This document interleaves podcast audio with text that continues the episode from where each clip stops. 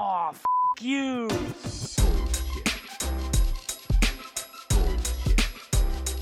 Bullshit, bullshit. Bullshit. Bullshit. Bullshit.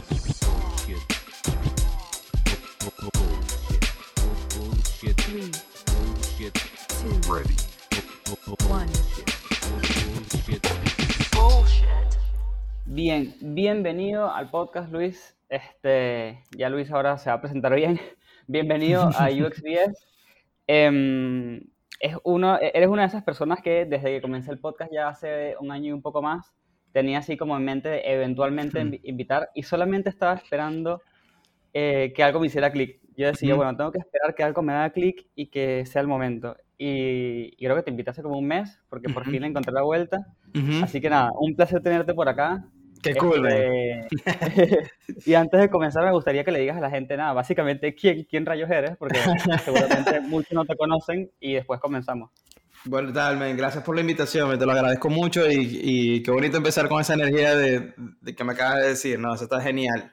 Eh, pues bueno, nada, mire, yo soy Luis Palencia, soy un diseñador gráfico venezolano, ahora vivo acá en la ciudad de Brooklyn, en New York. Y pues nada, mi camino empezó por ahí en el 2007, en mi ciudad, en Maracaibo. Eh, empecé trabajando como diseñador en varios estudios, agencias, viví un tiempo en Caracas y en el 2012 decidí mudarme a la ciudad de Miami. Y ahí estuve unos cinco años también trabajando en agencias, lidiando con todo el rollo legal de papeles, visa, Ah. mil cosas más, hasta que finalmente, bueno, logré estabilizarme y salió la oportunidad de mudarme a New York, que era siempre como mi plan número uno. Pero bueno, primero tuve que pasar mi cuota en Miami, que se extendió mucho más de lo que esperaba. Yo, yo, pensaba, yo llegué pensando como que, bueno, máximo un año y terminé quedándome cinco años. Ah, Oh. pero nada, finalmente ya estoy acá en New York desde hace un poco más de tres años. Y aquí he estado también trabajando en distintas agencias y estudios. Ahora soy como freelance y pues brutal, man. Estoy disfrutando mucho mi estadía acá en New York. Eh, amo la ciudad, me inspira un montón y estoy súper contento de estar acá. Qué genial. Sí, la verdad que... Mira, yo creo, eh, que mi, yo creo que mi micrófono tiene como mucho volumen, ¿no? Creo yo. A ver, No, pero no te si lo preocupes, pongo. porque yo lo, lo ecualizo después cuando voy a... Ah, ok, perfecto, perfecto. Ok, Sí, bien. Ni te preocupes. Ok. Este, bueno, sí, para la gente que escucha eh, eh, y dirán, bueno, pero ¿qué hace Luis acá, que es diseñador gráfico en este podcast de UX? ¿Qué rayos? Y bueno, básicamente, para la gente que no sabe, Luis también tiene eh, un podcast. Este, de hecho, no sé si te dicen Luis o te dicen tres. Aprovecho a preguntarte. A mí me da igual, man. O sea, yo, yo soy Luis Palencia, pero bueno, ese es como mi AKA 3 de toda la vida. Exacto. Este, y bueno, Luis tiene un podcast, Luis eh, tiene obviamente una gran cuenta de Instagram también súper cool donde, donde Ujú. sube contenido eh, gráfico increíble. Este, y le dije, ¿por qué no hablamos justamente de cómo hacer eh, cosas propias que te generen como tu propio impulso para después conseguir lo que realmente estás buscando? Que, re- que lo que estás buscando, todo es válido. Un trabajo de oficina que sea estable es completamente válido y emprender es completamente Correcto. válido y cliente Correcto. freelance es completamente válido. Entonces, a mí me gustaría saber, primero que todo, cómo comenzaste. Tipo, ¿qué, qué te hizo clic en la cabeza que tú dijeras, sabes qué, yo necesito comenzar a, a- a- a exponerme en las redes, a exponerme y que la gente me vea y que después de allí, este, es básicamente eso, ¿no? Generar mi propio impulso. ¿Cómo, cómo comenzaste? Eh, La verdad, sabes que eh, yo a veces cuando tengo conversaciones con diseñadores, ah, me cuesta un poco a veces entender cuando sienten tanto miedo por el hecho de exponer su trabajo en redes sociales, porque cuando yo empecé la universidad en el 2003, eh, no existía nada de esto, ¿no? Eh, cuando salió MySpace por ahí, 2005, 2006, fue como finalmente una plataforma donde yo puedo mostrar algo y, y empezar a, a, de alguna manera decir, yo, no, yo estoy seguía siendo un estudiante de diseño, pero ya sabía vectorizar, ya estaba haciendo cosas, andaba haciendo unos flyers para unos amigos, para la banda de unos amigos, era como que, hey, yo quiero diseñar. Entonces, eh, de esa manera fue que empecé y para mí desde el comienzo ha sido más bien como una, una gran idea el hecho de yo tener esto para, para mostrar mi trabajo y mis proyectos y todas las cosas. Entonces, para mí siempre fue como muy natural, más bien ha sido gratificante y ha sido una fortuna estar en esta era donde yo puedo mostrar mi trabajo en distintas plataformas y llegar a la gente y decir lo que quiero decir.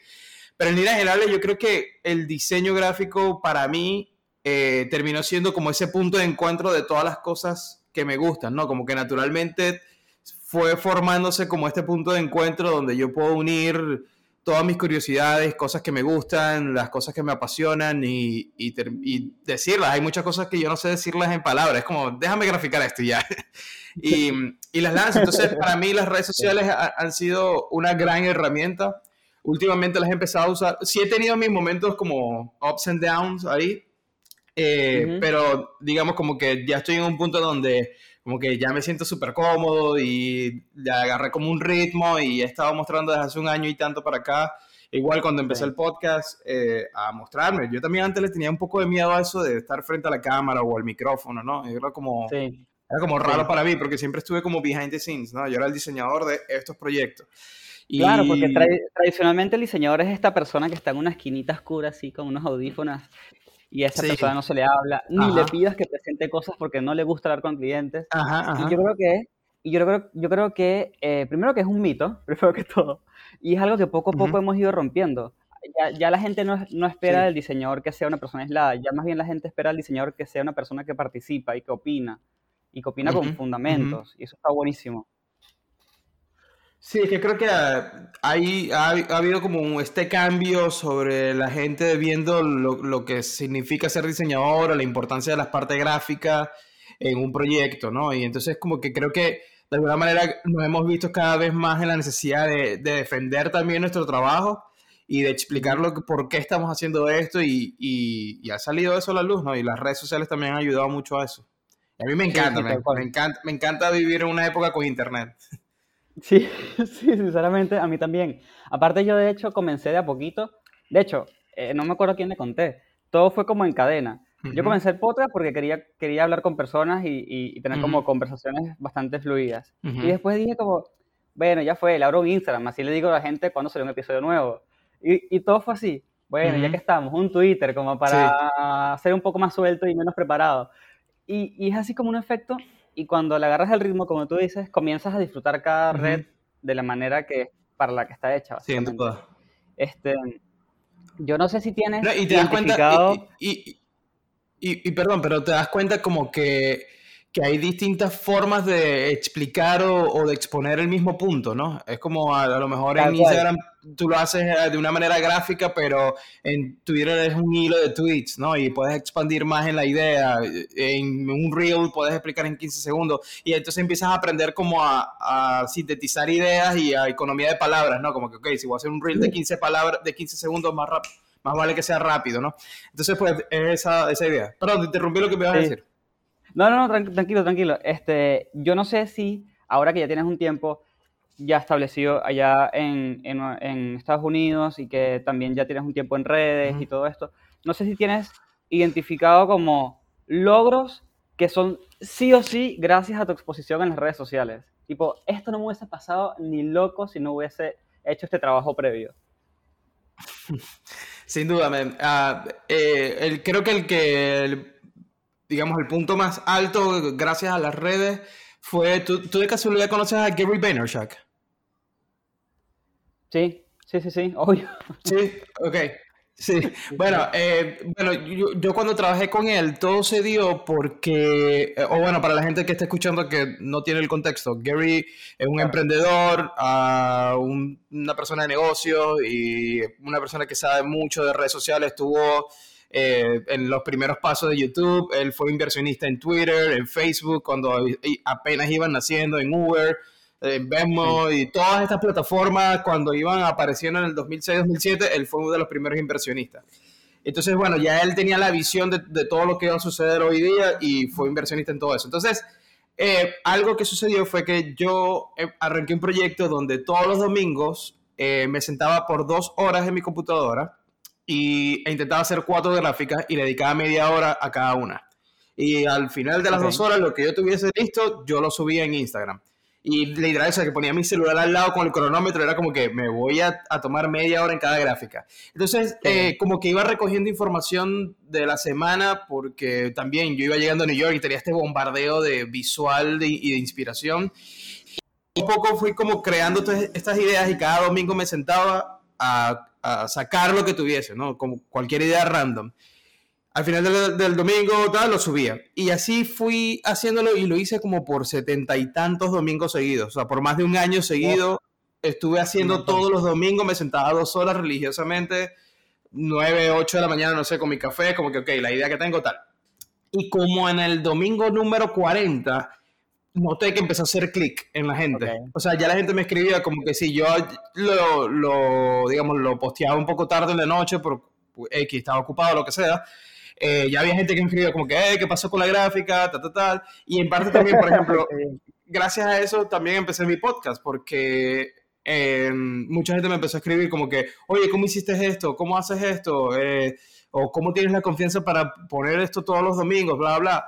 En fin, se fue abriendo todo este mundo de posibilidades y entre esas, eh, lo- uno de los diseñadores que estaba en ese momento en el equipo de Gary, le dijeron, mira, necesitamos un nuevo diseñador, hay que buscar gente. Y él empezó a buscar en Instagram diseñadores y por cosas de la vida dio con mi perfil, vio esto y dijo, ya va, si él hace esto en media hora, ¿qué pasa si le damos dos, tres, cuatro, cinco horas, no?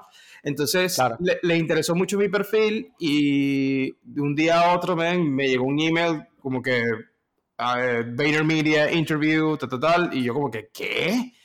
Y pues nada, ven, entré en el interview, luego dos días después estaba en la oficina de Gary hablando y, sabes, como que dando mi punto de vista, conociendo a la gente y ese mismo día salí de la entrevista y cuando estaba llegando a la estación del metro, me, eh, D-Rock me envió un, email, un mensaje de texto y me dijo, ¿puedes empezar el lunes? Y yo como que, ok. Y empecé a trabajar, empecé a trabajar con, con Gary y trabajé ahí casi dos años y sin duda fue gracias al hecho de yo exponer mi trabajo en redes sociales y el podcast también Claro. empezó por eso, Eh, mi podcast eh, de Graphics. Entonces, creo que me ha traído muchas, muchas eh, ganancias y creo que esa ha sido una de que dije, wow, qué loco que estoy acá ahora trabajando con este pana, ¿no? Claro, tal cual. Eh, para la gente que escucha, eh, Gary Vaynerchuk es, lo que, es la persona que yo siempre nombro como Gary V, porque me la paso en- por ahí uno que otro episodio nombrándolo. Este, mm, Sí, y sí, sinceramente, sí, sí, lo, lo nombro un montón porque es, es alguien, eh, yo lo uso como boost. Cada vez que necesito como combustible Sin y duda, ánimo como duda. para seguir, yo pongo un video de, de él, escucho Ujú. un par de cosas y es como que listo, va, vamos a trabajar. Entonces, sí, la yo gente creo que ese es su que- trabajo, man, yo creo que ese es su trabajo. O sea, yo cuando hablaba con él, yo sentía que yo iba a terapia todos los días a esa oficina, man. Yo siento que eh, el 80% de las cosas que aprendí fue más mental que técnico en, en, en el trabajo. Totalmente, totalmente. Y es increíble, ¿no? Porque si, si lo agarramos como que con este tema, entendemos que por haber hecho tu trabajo en Instagram por 70 días y los 40 días haber sido descubierto y todo esto, llegaste a un lugar que entonces te entrenó mentalmente, básicamente, Yeah. para tu siguiente paso, Yep. este, y, a- y te cambió seguramente. Porque mm, si a mí me Sin cambió duda, y yo, y yo lo escucho por YouTube, imagínate, y no será, no- Ujú, cómo será ujú, trabajar ujú. con él. Entonces, yo creo Sin que duda. ese es como un buen, un bu- una buena sinopsis de, de qué es lo que puedes pasar cuando un diseñador se toma en serio compartir su trabajo sin, ni- sin ningún miedo, este, más bien bien abierto, y lanzarse al mundo a ver qué pasa. Y, y es importante también que yo no lo, o sea, en mi mente no era como que, ok, voy a hacer esto por 72 domingos seguidos para que en el 40 Gary me vea. No, era como que yo simplemente quiero hacer esto. Y es importante también tener esa parte de, de soltar ideas, de, de proponer, de lanzar, ¿sabes? Como el universo de ideas. Y, eh, y en el ejemplo de ustedes de UX, es como que, ¿qué pasaría si yo muestro esta forma que el, el- el- el software o la aplicación se mueve aquí? Miren esta idea y la sueltas, ¿no? Y, y a ver No, qué sucede. exacto. Yo creo Sí. que eso es importante, ¿ven? tener esos, esos momentos de escape donde tú puedas como mostrar tu potencial si no lo ves, si, porque también sabes qué pasa, que eh, cuando uno trabaja en una agencia, un startup o lo que sea que, que- donde estemos trabajando, bien sea diseñador, UX, lo que sea que estés trabajando, hay un punto donde ya existen unas expectativas y existe un estándar que tienes que cumplir, ¿no? O sea, como que tenemos que llegar siempre aquí y hay muchas veces que para llegar ahí tienes que dejar a un lado eh, propuestas o ideas que van más allá, ¿no? Entonces, creo que toda esa energía que uno guarda de, ok, ya va, aquí no pude aplicar esto porque hay unos guidelines o lo que sea, lo voy a aplicar yo a- a- de- por mi lado, ¿no? Y empiezo a crear estas ideas. Entonces yo creo que ahí es donde entra la importancia de, de las redes sociales, de tú empezar a mostrar qué pasaría si tienes la oportunidad de hacer esto, ¿no? Y, y a proponer, a soltar ideas. Sí. Y uno Sí. nunca sabe quién puede estar viendo. A mí me vio un diseñador de Gary Vee, ¿sabes? Como, uno nunca sabe quién, quién puede estar ahí. Entonces es importante eh, eh, soltar ideas o necesariamente, no necesariamente tiene que ser súper bien ejecutado. O sea, ¿qué pasaría, por ejemplo, eh, para las personas que están escuchando esto que trabajan en UX? ¿Qué pasaría si básicamente es un boceto de la idea, ¿no? Es como que, oye, se me ocurre que quizás le- el- el- podemos hacer algo así y cuando el, el- el user le da clic aquí pasa esto, ¿no? Entonces, no necesariamente Exacto. creo que, que tenga que ser algo tan súper pulido y, y, y ejecutado para poderlo mostrar, ¿no? Puede ser un boceto. Sí, de hecho hay una persona en UX eh, que lastimosamente no me, acuer- no me acuerdo su cuenta, UX Spaces o algo así, que yo me enamoré de su cuenta en 3.5 segundos cuando vio que el tipo no diseñaba carruseles, sino que escribía un post-it algo, algo de. UX, eso sí, algo Sí, de claro, UX súper claro, vali- claro, mega valioso, y se tomaba una foto con el post-it, y yo decía, este tipo hackeó el sistema, Claro, ya. este tipo hackeó el sistema. Y esa cuenta despegó y no sé si habrá logrado algo personal o profesionalmente, estoy seguro que sí, porque algo que trae esto- este tema de, de exponerse es eso, conoces gente, la gente te da su feedback, este, tú mismo iteras dentro de, de tu forma de ser y tu, y tu trabajo y te vas convirtiendo como un monstruo apocalíptico de- de profesional. Sí, sin duda, yo creo que también, eh, eh, y yo a veces caigo en eso, o sea, yo creo que todos caemos un poco en eso, ¿no? Como que de tratar el, el feed de nuestras redes sociales como si fuese, no sé, un museo, ¿no? Eh, Ajá, sí. y, y no necesariamente, men, o sea, yo también, porque bueno, mi, mi trabajo es más gráfico y, y de, y de ilustración y todo eso, pero hay veces que simplemente es como que, bueno, hice este boceto, ya, no importa. Claro. La idea es soltar la- Ah. lo que tenemos, ¿no? Y, eh, y, y abrir Sí. conversación, que yo creo que es lo, lo- lo bonito de las redes sociales. Tal cual. Y te hago una pregunta, ¿tienes algún proyecto fallido o incompleto que, di- que, di- que, bueno, que falló o quedó incompleto, pero aún así le sacaste provecho de alguna manera u otra? Porque siento que muchas veces las personas dicen, no, no lo voy a hacer porque les da miedo a, a qué pasa si sale mal o si no, o si no sale como ellos lo pensaban. Entonces me gustaría saber si algo de eso te pasó a ti. Sí, yo tuve un proyecto que se llamó eh, Bold and Heavy, que era una marca de ropa. Eh, y esa la empecé cuando estuve en Miami, por ahí como en el 2014. Eh, y fue un proyecto donde yo tenía muchas ganas de exponer todas estas ideas a nivel gráfico y, y- y me encanta la, digamos, el canvas de como de- en la ropa, me- eso me encanta. Me encanta ver a la gente cómo se viste y de alguna manera, no soy una persona super fashion, pero me gusta la idea de, de, no sé, de a lo mejor combinar paletas de colores o una gráfica, algo, no sé, eso, ese tipo de cosas me gusta. Y, y empecé esta marca de ropa en el 2014 y falló porque no había planificación. Eh, era más como un desahogo gráfico para mí que la parte de, o sea, no supe manejar la parte de negocio. Eh, sin embargo, le saqué cierto provecho porque sí hubo, sí hubo momentos, o sea, salí que sí en, en blogs tipo Hypebeast, que es como uno de los principales de streetwear y todo eso. Eh, sí salí ahí, me dio portafolio, obviamente, me, me dio, me, me dio ciertas plataformas.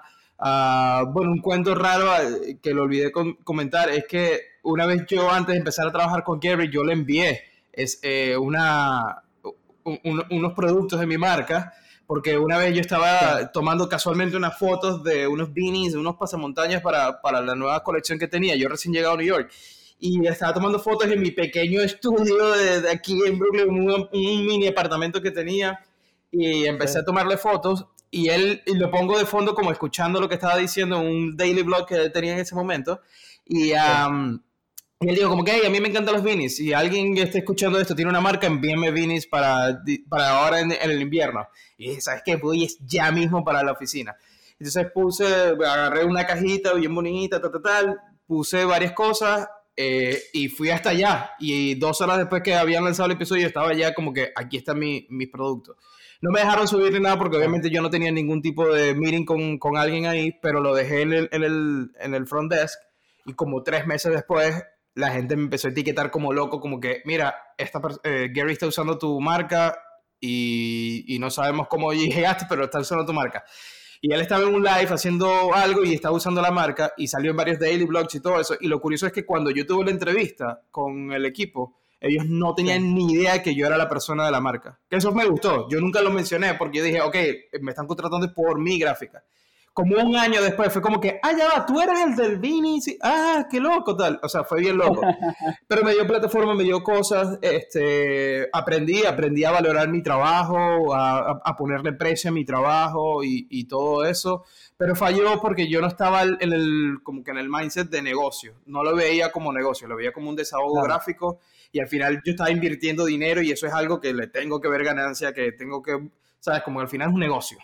Eh, y Sí, esa sí, parte, pues a, pes- a pesar de que me dio muchas otras cosas, falló porque no, yo no estaba en la mentalidad de, de negocio. Hoy día lo, lo vería distinto, pero, pero sí, falló porque no, no lo vi como, como negocio, que al final es lo que hacemos. Yo, siento, yo siento que al final todos somos negociantes. Sí, e- ese es otro mito que también se ha ido eh, rompiendo con el tiempo, que antes los diseñadores gráficos o los diseñadores en general era, entre comillas, artistas, ¿no? Ellos Sí, hacen sí. arte. Sí, y todo eso era como muy hippie y Ajá. había como un, un, un- si hablabas de dinero era un problema Ajá, y ajá. bueno, está bien, te lo dejo un poquito más barato, pero Ajá. cómprame algo, si eres mi amigo es gratis. Sí, Y no, la verdad es que no, o sea, mira, tomó estudio, tomó tiempo aprender, tomó tiempo perfeccionarlo, hacerlo, buscarlo, idearlo, dártelo en la mano también me, me costó dinero. Entonces yo creo que, eh, no sé cuándo pasó, si fue hace como 5 o 6 años, que yo creo que ese switch hizo como un clic y la gente dijo, ¿sabes qué? Ujú. Ya aquí no se regala nada más. y Sí, la sin gente duda. comenzó a, a cuando hace proyectos como ese, no solamente déjame hacerlo por amor al arte, sino eh, ver la parte de Ujú. negocio, donde consigo las camisas, Ajá. en tu caso, por ejemplo, más baratas, este, más rápidas, de todos los colores, de colores extraños, como que la gente le comenzó a buscar una vuelta. Correcto. Sí, men, yo creo que eh, ahí fue cuando yo entendí, cuando yo cerré ese, ese capítulo de mi vida, fue como que eh, no estoy ahorita en la, en la mentalidad de hacer esto, pero me llevo lo aprendido, ¿no? Me llevo el hecho de entender mejor el negocio, eh, a valorar mi trabajo, a ponerle precio, a, a entender que cada vez que voy a hacer un proyecto y que quiero a lo mejor lanzar y, o vender o presentárselo a la gente, ya entiendo cómo es, ah, ok, ya va, entonces tengo que presentarlo de esta manera. O- o- otro de los errores que, que tuve con la marca de ropa es que yo sentía, yo estaba como muy entitlement, ¿sabes? Como que, mira, hice eh, esta camisa con este diseño súper cool, deberías comprar, ¿no? Ya, no te tengo que decir más nada, es cool el diseño y ya. Y ponía la foto de producto y ya. Y era como que no, tienes que darle el porqué a la gente, tienes que mostrarle, tienes que estar guiando, o sea, tienes que ser muy constante en eso, en decir el porqué muchas veces. Eh, Entonces, eso me- te genera, me generó como que un nivel nuevo de paciencia, primero que todo, y de, y de eso, ¿no? De explicar por qué estoy haciendo esto, por qué quieres comprar mi producto o por qué tienes que comprarlo. Y entonces eso es parte, parte del, del negocio y explicarlo. Y, ok, ahora cada vez que voy a lanzar un producto este, tengo que explicar, tengo que hacer un video, tengo que aprovechar las redes para, para hacer todo eso. Entonces, em, eso es otra cosa que, que me enseñó mucho la, la marca de ropa, aunque falló. No, bueno, no siento que falló, simplemente como que cumplió su misión en, en- en mi vida. Y Exacto. pues, y aprendí lo que tenía que aprender y bueno, y ahora me llevo eso para, para futuras cosas, ¿no? Tal cual. Sí, bueno, aquí ya la gente que, que me escucha sabe que yo tuve una cuenta, una cuenta de Instagram fracasada también, que fue porque yo antes de entrar en UX y estaba aparte un poco perdido, eh, había- Ujú. hacía composiciones fotográficas, ¿no? que agarras básicamente Ok. muchas fotos, las metes en Photoshop y haces una composición. Y durante cuatro meses hice una composición fotográfica todos los días y la subía en Ujú. Instagram. Pum, pum, pum, pum. Pero era porque, ¿por qué? Bueno, porque primero yo sabía hacerlo, no sé ni, no me acuerdo ni siquiera cómo aprendí a hacerlo, pero bueno, yo, yo sé hacerlo, este, y aparte había que estaba como de moda en Instagram. Ujú. Y, y, y bueno, era como mi primer intento, y decía, bueno, Sí. moda, yo lo, yo lo sé hacer, vamos a hacerlo. Ajá. Y, y cuatro meses después de hacerlo todos los días, una composición fotográfica no es fácil de hacer, Claro, terminé completamente quemado, claro. pero al final del día también le agradezco mucho porque me enseñó de, que, de no hacer cosas por hacerlas, Ujú. este, de establecer un ritmo sano también, súper importante. Y al final del día Sí. me consiguió trabajo en, en Sony Pictures, acá en Argentina, me consiguió trabajo en Sony Pictures. O sea que dentro de todo, Increíble. tengo un montón para agradecerle. Y es como, Sin duda. bueno, este, y, y creo que es un buen mensaje para la gente después de escuchar. Ujú. Claro, exacto, después de escuchar tu historia y de, bueno, escuchar la mía por enésima vez, Ajá. este, decir, ¿sabes qué? Yo me voy a atrever, yo me voy a atrever a ver qué pasa. Ujú, Y si ujú. sale mal, simplemente después hago otra idea y la mejoro y así voy. Claro, ahora hay otro lado también que, que a mí me pasó eh, llegando a, a New York y es que una vez, esto es que yo, yo creo que lo he contado en mi, en mi podcast, una vez yo tuve una entrevista eh, con un estudio de ilustradores acá en New York que a mí me encanta. Yo, o sea, los respeto muchísimo. Es un estudio que cuando a mí me llegó ese email yo dije, wow, o sea, qué locura. O sea, yo dije, wow, esto está increíble. Eh, no puedo creer que, que haya un tipo de acercamiento con esta gente que admiro tanto. Entonces, yo fui al- a, la entrevista y, men, yo te puedo decir que la, la conversación duró como unos 45 minutos. Yo a los 5 minutos sabía que yo no era la persona correcta para ese puesto. Y, sí. pero, me, pero, pero yo estaba como que no, no, ya va, espérate, tiene que haber una forma donde yo pueda entrar aquí y colaborar con esta gente y hacer algo con ellos. Y me esforcé y dije que sí a mil cosas que yo no sabía hacer. O sea, me dejé llevar y cometí ese Ujú. error ah, de venderme como la persona que no soy. Y obviamente, men, después ellos me envían otro email y me dicen, mira, todavía estamos en el proceso de búsqueda de, de- de la persona para, para este cargo, pero nos gusta tu perfil y tenemos un proyecto de dos semanas para un cliente y necesitamos ayuda. ¿Te gustaría venir? Esto no es ningún tipo de prueba para este puesto, o sea, simplemente necesitamos a alguien que venga por dos semanas para este proyecto y queremos de una vez probar contigo. Claro. Y yo como que, ok, cool, dale, sí va. Ven, fueron las dos semanas más dolorosas de mi vida porque yo también sentía demasiada presión eh, y obviamente yo estaba haciendo algo en lo que yo no estaba 100% capacitado, me equivocaba, se notaba que yo estaba ahí como forzando la idea. Y entendí, luego de eso obviamente yo, ok, entregué el proyecto, salió, el cliente lo aprobó, todo bien, pero yo más nunca supe de esa gente. Y ahí quemé ese puente, ¿sabes? Como que ahí murió, porque si yo hubiese sido real desde el comienzo y a los cinco minutos decirle, oye, ya va, yo creo que estamos aquí equivocados, yo no siento que soy la persona para esto. Men, probablemente hoy sería, serían mis clientes o sería, estuviese trabajando desde otro punto de vista con ellos, se hubiese abierto otra oportunidad, lo que sea, pero quemé ese puente por el, el desespero y el de, ah, de querer hacer las cosas cuando no es, ¿no? Entonces, eh, Ah. eso es otra cosa que aprendí, eh, otro, otro intento fallido que tuve de men, ser real y a tu ritmo, a tu manera, a, a- a lo que en verdad en esta etapa de tu vida quieres explorar y quieres hacer o sientes que tienes para ofrecer. Entonces yo, yo creo que también hay muchas veces eso que tú dices, ¿no? Como que, ah, esto está de moda, me voy a meter en esta ola de a ver qué pasa. Y muchas veces no, men, hay que, hay que simplemente uno escuchar el instinto. Es bien importante. Sí. Eso es algo también que aprendí Sí, con sí. Gary, de escuchar el instinto. Lo que pasa es que muchas veces uno le pone peros a eso. Uno siempre está como que, ¿qué pasaría si de verdad empiezo a hacer UX en vez de estas ilustraciones? Y tú dices, no, no, es que UX no me va a dar dinero. Ya yo estoy aquí, ya estoy en esta agencia, estoy bien, estoy tranquilo. Y tú le empiezas a buscar el pero a todo para no escuchar eso, ¿no? Claro. Y cual. cuando te das cuenta estás encerrado en, en estas cosas que no te gustan o te sientes limitado o ese tipo de cosas. Entonces yo creo que es bien importante cada cierto tiempo como que hacerle caso al instinto y, y algo bueno va a salir de ahí, man. Y probar. Creo que es importante aprovechar que, que el diseñador, sin importar cuál sea gráfico, digital, UX, al final del día eres un Ujú. hacedor de cosas. Y puedes hacer Sí, cosas. O sea, duda. si hoy estás haciendo X, mañana puedes hacer Y. Y Ujú. de hecho, puedes hacer X Ajá. y Y a la misma vez y eventualmente decir, bueno, me voy con esta o con otra. O incluso me voy con otra, incluso completamente diferente. Que eso eh, es una ventaja que no tiene un abogado, no tiene esa ventaja. Este, u- bueno, un cocinero más o menos puede, tiene cosas por el Sí. estilo que podría hacer. Pero es una ventaja que no tienen todo, no todo el mundo y creo que es algo importante para todas estas personas que están buscando su primer trabajo, eh, en este caso en UX, Ajá. este, o están buscando, trabajan de algo y quieren migrar a UX, ya tienen un trabajo, bueno, ¿cómo migro para acá? Si mi, Ajá. si mi experiencia es de otra cosa, ¿no? Yo hago Ajá. otra cosa completamente distinta. Sí. Pónganse su tiempo libre a hacer cosas. Ajá. Y su tiempo libre, yo siempre digo que maten a Netflix. No, mi campaña no es contra Netflix. A mí Claro, me encanta claro. Netflix. Ujú, Pero ujú. maten el Pero tiempo entiendo, entiendo la idea, entiendo Ese, la idea. ese tiempo de, Ujú. Sí, maten el tiempo Netflix, maten el tiempo de hablar dos horas por WhatsApp, maten el tiempo de estar en, en mi propia cuenta dándome likes a mí, este, y, y Sí. hagan cosas. Y eso sí, sean Yep. súper, mega, hiper con- constantes.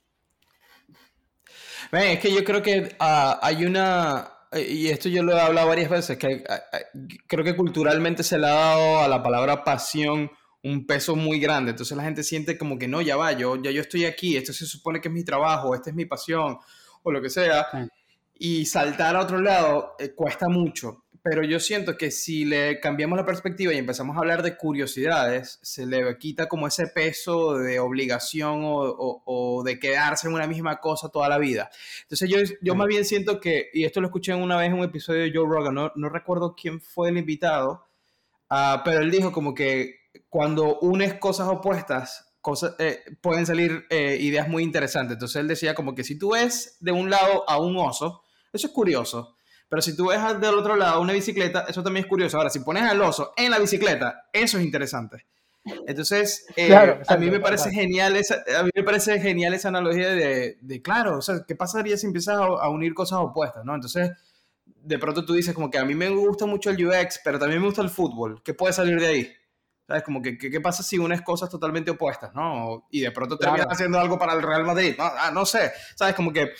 eh, Uno hay- no hay- sabe lo que puede uno no sabe, pero es, es bien curioso eso porque es, es lo que tú dices de matar el tiempo de, de Netflix es, es bien curioso porque cuando tú tienes esas, esas eh, eh, curiosidades o tienes eh, la idea de hacer algo o de explorar una- algo, no necesariamente le tienes que dedicar mil horas diarias. O sea, ¿qué pasa si es una hora, 25 minutos, Ujú. 40 minutos ver qué sucede ahí, ¿no? De, de una curiosidad que tengas. Es como que, ¿cómo es esto de, de hacer un podcast? ¿O cómo es esto de hacer UX, ¿no? Eh, Claro. y empezar a explorar, a ver qué pasa, ¿no? Y yo creo que eso es bien importante porque por muy opuestas que sean las curiosidades, eh, llega un punto en el que se empiezan a hablar y vas a sacar ahí el, el momento donde se unen y se genera algo bien interesante. Y, y creo que es bien importante darle espacio a eso y cuando lo ves como una curiosidad no tienes ese peso de... y ¿Sabes que también es importante? Que muchas veces ahora con todo este, este boom de emprendimientos y tal, tal, es- creo que la gente siente mucho la obligación de que si me gusta, no sé, cocinar, entonces ya yo tengo que hacer un negocio de esto. Y es como que no, no necesariamente. O sea, puedes, puedes aprender de, de esas cosas y aplicarlo a tu trabajo. Pero em, creo que es bien importante lo que tú dices, como que darle chance y, y no necesariamente casarte con una misma cosa y, y vivir todo el tiempo de eso, sino que vas evolucionando y tus prioridades cambian y, y ya quieres explorar o se queda corto lo que esta profesión te ofrece y ahora quieres hacer nuevas cosas, ¿no? Yo creo que eso es bien importante, men. A, a mí, eh, a, a mí me parece que eso es súper importante y, y- y a mí me pasa como diseñador que al comienzo yo sentía que mi, mi, mi trabajo como diseñador era netamente gráfico y, y más nada y de pronto me di cuenta como que no, ya va, yo también puedo hacer un podcast y puedo ayudar a la gente y Claro. puedo asesorar y ya gané toda esta, toda esta experiencia, ahora puedo llevarlo desde este punto de vista. ¿Qué pasa si quiero escribir un libro? Y bla, bla. Entonces, eh, todo ese tipo de cosas uno va cambiando y, y lo va llevando de otras maneras, ¿no? Sí, tal cual. Y solo por curiosidad, porque estoy seguro que hay algo para que la gente escuche y le haga clic quizás la cabeza. ¿Cómo pasaste de, o sea, co- cómo, comenzaste el podcast? ¿En qué momento dijiste, bueno, está bien, yo estoy haciendo estas cosas, pero ahora quiero hacer un podcast también? ¿Cómo, ¿Qué fue lo que en tu mente dijo, esto es el siguiente paso? Cuando estaba haciendo eso de los domingos, eh, te como te comenté, me empezaron a llegar diseñadores con, am, con preguntas al respecto, como que, ¿cómo haces esto en media hora? Eh, la pregunta más frecuente era como que, ¿de verdad es media hora? Como que sí, de verdad es media hora. Este, eso, y también muchas veces como que, ¿cuál es la tipografía? ¿Cuál es esto? ¿Qué, es e- qué, qué técnica usaste para esto? ¿Cómo haces este truco en Photoshop? Eh, lo que sea, en Illustrator, em, o cómo consigues esa textura, lo que sea. Y al principio yo simplemente como que respondía a los comentarios o los DMs eh, diciéndole, mira, es esto y esto y esto. Y un día dije como que ya va, yo creo que si estas personas tienen estas preguntas, quizás mucha otra gente más también la pueda tener. ¿Qué pasa si empiezo a ayudar a la gente a solucionar esto? Entonces empecé a hablar de eso y al poco tiempo me di cuenta que empezó a cambiar la cosa, ¿no? La- la- las preguntas empezaron a cambiar o los comentarios. Entonces eh, fue como que, ah, cool esa, esa técnica de Illustrator, pero es que yo siento que mi trabajo no es tan bueno. Es que yo no siento que tengo un estilo. Es que a mí me da miedo mostrar mi trabajo en Instagram. Y yo dije, oh, ya va, es que esto no es una cuestión de técnica, esto es algo de mindset. Y empecé ahí a, Claro. pues, a exponer mi, mis, ah, mis experiencias, cómo yo había cambiado mi mindset, todo eso, eh, o, cómo, o por qué a mí no me da miedo mostrar mi trabajo, lo que sea. Y ahí fue cambiando todo. Y se convirtió en mi misión de, ok, ahora yo quiero ayudar a diseñadores a que se sientan seguros. Yo quisiera, o sea, mi misión es que los diseñadores se sientan o, o le dediquen tanto tiempo a la parte de mindset y mental y de entender de dónde vienen sus inseguridades y, y a defender su trabajo y a ganar confianza en su trabajo, tanto como se preocupan por el hecho de cómo hago esto en Illustrator, cuál es esta tipografía, cómo hago para que mi trabajo se vea como el de él, ¿no? Y entonces como que, Exacto. no, yo quiero que tú ganes la confianza de, de, de, digamos, como que de abrazar tu presente, de hacer las cosas que te gustan y de exponer tu idea, man. O sea, todos pensamos Claro. distintos y hay que aprovechar eso, pero lo que tú dices, ¿no? Como que muchos se, se dejan llevar por la ola. Ah, no, si a Cristóbal le funcionó esto, entonces yo voy a hacer eso también para yo también ganar Déjame likes. claro. Ah, exacto. Entonces, eh, empecé ese rumbo de, de tratar de hablar y abrir la conversación de, de esa, desde ese punto de vista, ¿no? De todo lo que sucede antes de sentarnos a diseñar, ¿no? Y de cómo defender tu trabajo, cómo hablar con el cliente. Creo que eso es mucho más importante, ¿no? Que yo, yo siento que tutoriales de cómo hacer algo ya existen, ¿no? El, el mundo no necesita que yo les diga cómo hacer algo en, en Illustrator. Y sobre todo en español. También lo empecé en español porque al comienzo lo quería hacer en inglés y dije como que, ¿sabes qué? No, ya existe, toda esta información ya está en inglés. O sea, si tú quieres saber de esto, ve a The Future, ve a Gary, ve a tal, ya eso existe en inglés. Ahora, como yo, Exacto. como yo llevo esto español para las personas que por X o Y razón eh, les cuesta el idioma, no lo han podido aprender o lo que sea, y yo ofrecérselos en español. Entonces, Tal cual. Eh, ahí empezó el, el por qué yo hago el podcast y dije, ok, con toda esta experiencia que he tenido eh, y lo que he aprendido, yo siento que tengo algo por aportar, voy a empezarlo. Y así fue como arrancó. Claro, tal cual. De hecho, es- está bueno saber de dónde arrancó tu podcast, eh, porque te, te da una idea, ¿no? De, de- de que de una idea, porque tú eres diseñador, pero la idea en general fue ayudar a, a alguien. Entonces, como tú eres diseñador, eh, como que tu forma de ayudar es alrededor del diseño. Sí, sin Este, duda alguna. pero la idea, la idea es la idea y, y- y no pasa nada. Entonces yo creo que cualquier persona que tenga una idea así vagamente, creo que es interesante que la prueben. Por ejemplo, yo, le, ven- yo vengo haciendo campaña a la gente que es junior y le digo, por favor, por favor, alguien que haga un proyecto de junior donde documenta su, su vida como diseñador junior hasta el momento que llega a senior entonces, mientras, mientras eres junior, lo que vas documentando es tus problemas, cómo lo resolviste, a quién le pediste ayuda, cómo lo hiciste, cómo hiciste trampa para lo- poder lograrlo. Y cuando llegas a senior, cambias de switch y comienzas entonces a devolver todo eso que aprendiste. Y nadie me hace caso. Nadie me hace caso. Yo digo, por favor, documenten su vida. Sí, sí, es bien importante. Y otra cosa es que yo creo que ah, llega un punto, eh, por ejemplo, yo tengo 35 años y yo estoy en un punto en el que yo siento que todos como adu- adultos tenemos eh, la, la obligación o nos toca ya, llega un punto en el que a ti te toca ya empezar a regresar a eso, como tú dices, ¿no?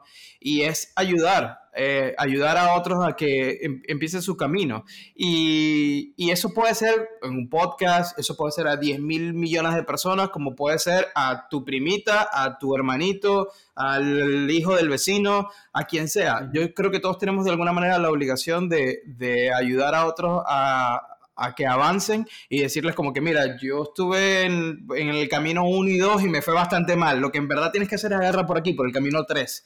Y, y en un futuro, Claro. cuando veamos que la cosa avanzó y que la gente logró cosas mejor que uno, ahí uno se, se sienta como que, ok, listo, lo logramos. Eh, alguien, o sea, yo lo que quiero es que el día de mañana alguien, yo me lo encuentre en la calle y me diga como que, oye, ¿sabes qué? Escuché el episodio tuyo con, eh, con UX, eh, de- con Cristóbal y estuve pensando en eso y empecé a hacer cosas y ¡pum! Crecí, mira, ahora tengo esta compañía gigante. Es como que, excelente, brother, lo logramos, o sea, ya, eso es lo que a mí me interesa. Entonces, creo que eso ha sido como que, y, y eso es algo que, que he aprendido con el tiempo y me di cuenta que como que la misión siempre ha sido la misma, solo que, o sea, uno siempre tiene como una idea eh, macro que la va Ujú. experimentando y diversificando en distintos proyectos. Por ejemplo, cuando empecé el podcast, al- a, a los meses me di cuenta como que, ah, wow, ya va, yo lo que estoy tratando de hacer aquí es como que darle herramienta a la gente para que hagan cosas mejores. Y e hizo clic conmigo Claro. porque luego me, me di cuenta que sin saberlo o sin pensarlo mucho, cuando yo tenía la marca de ropa, eh, y tú hacías una compra, te llegaba en, un, en una bolsa eh, custom que hice y que la bolsa era toda negra y, decía, y simplemente decía como que hope this inspire you to create something greater. O sea, espero que esto te inspire a crear algo mejor. Y decía Bold Heavy y ya. Y esa era la misión, era como que yo simplemente quiero entregarte esto. Y de pronto me di cuenta y que, ah, ya va, esto siempre ha sido la idea.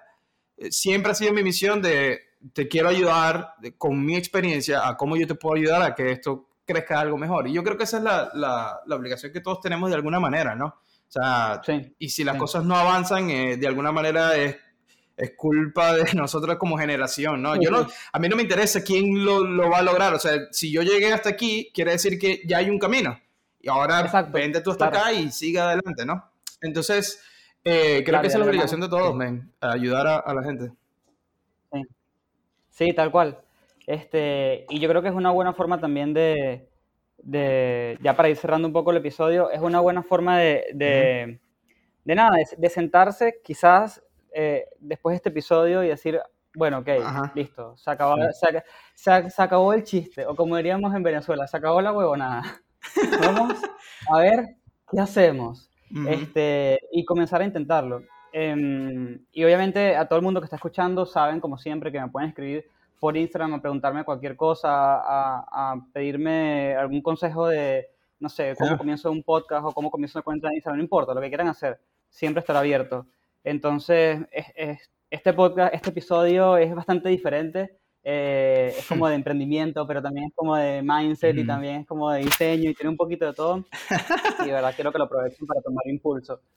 Sí, me- y yo creo que eh, lo único que hace falta para enseñar es que alguien no sepa lo que tú sabes.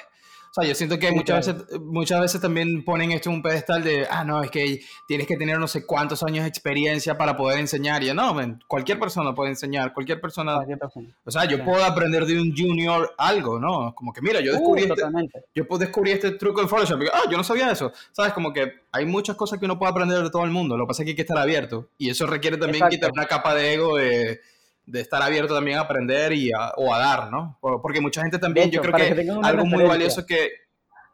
Ajá.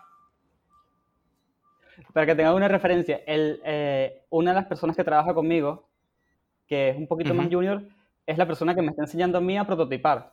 Eh, o sea, digamos, a la parte técnica en Figma, de cómo conectar las cosas, hacer las animaciones, porque no es algo, no es algo que a mí me llame mucho la atención, pero ahora sí llega un momento de que sea necesario. Y Ujú. ahí está, enseñándome y estoy aprendiendo un montón. Este, Claro. Y así es la vida. Sí, man. Yo creo que hay algo que lo más valioso que hay eh, en este momento es información, man. Información de cómo lograr algo, de cómo hacer algo y, hay, y, y lo importante es como estar abierto a, a- a dar esa información, porque también hay un poco de ego de, no, no, a mí me costó mucho trabajo llegar aquí, esta información vale dinero. Y es como, no, man, o sea, así como tú, también hay mucha otra gente que también lo logró y, y, y volvemos al punto, ¿no? Es necesario ayudar a otros y, y dar esa información. Y, y puede cambiar el rumbo de alguien, men, puede cambiar sin duda. Hay mucha gente que quizás necesita escuchar ciertas cosas, ¿no? De decir, mira, ah, creo que mejor tu camino está en otro lado. Y eso puede cambiar por completo la vida de alguien. Y es bien importante eso, eh, eso men. Esto que está pasando ahora, estas conversaciones, todo eso. Todo esto es bien importante. Súper, súper importante. Este, ya para despedirnos, sí me gustaría que le digas a la gente eh, dónde te pueden romper las pelotas. Ok. ¿Dónde te pueden romper las pelotas? ¿Dónde te pueden escribir? ¿Dónde te pueden lo que sea? No importa. Bueno, este, yo estoy en Instagram como arroba threads underscore T-H-R-E-Z underscore eh, o Delian Graphics, Delian Graphics, que es mi podcast. eh, ahí me pueden romper las pelotas y yo con gusto. Hay veces que me tardo un poco en responder porque estoy ocupado con mil cosas, pero tan pronto pueda yo intento hacer el esfuerzo de responderle a todos eh, con cualquier duda, cualquier cosa que, necesiten. También en, en Instagram y Twitter son los mismos handles. Ahí me pueden conseguir y nada, ahí espero que nos, encontremos a ver qué, qué onda. Está- no, está buenísimo. Underscore para la gente, porque mi podcast es súper mega español. Underscore es Ah, perdón, abajo, exacto. lo que llaman Eh, exacto, guión- exacto, guion sí, bajo. sí, sí. Guión, guion bajo, eh, arroba 3, THRZ guion bajo, eh, ahí me consiguen eh, y Delian Graphics también me, ahí me van a conseguir y espero que toda la información que tengo ahí sea de beneficio y cualquier duda, estoy siempre a la orden, estoy siempre a la orden. Totalmente. y todos los diseñadores gráficos que estén escuchando este episodio, que quizás están entrando a UX por presión social, yo les invitaría a que vayan a la cuenta de tres y digan, a ver, vamos a inspirarnos acá. Quizás la respuesta no es mirar a UX. Correcto. No estoy diciendo que no los quiero acá, me encanta, me encanta, aportan un montón.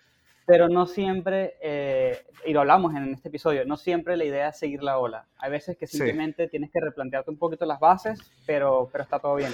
Entonces, Y- nada, y les es muy cool- como eso. Y es muy cool que lo digas, para, para cerrar rapidito, porque yo sentí en un momento esa presión de, ah, ¿será que me estoy quedando atrás? Yo tengo que aprender web design, yo tengo que aprender UX, UI, da- ah, todo el mundo se está moviendo. Y dije, ¿sabes qué? No, no necesariamente es eso, o sea, y, y- o animación, o 3D. Y dije, no, ese no es mi, ese no es mi camino.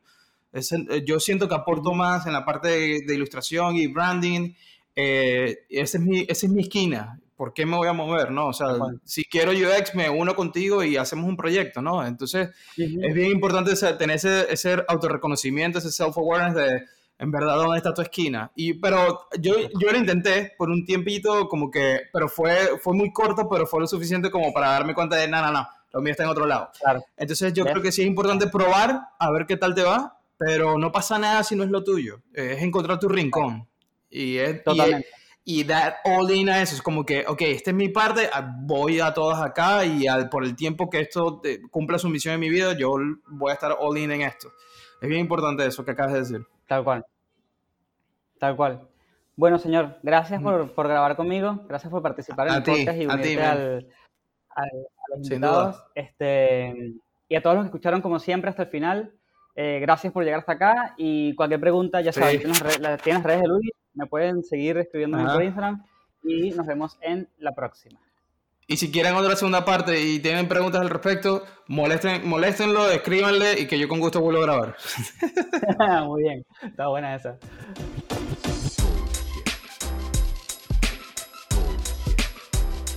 Bullshit, bullshit.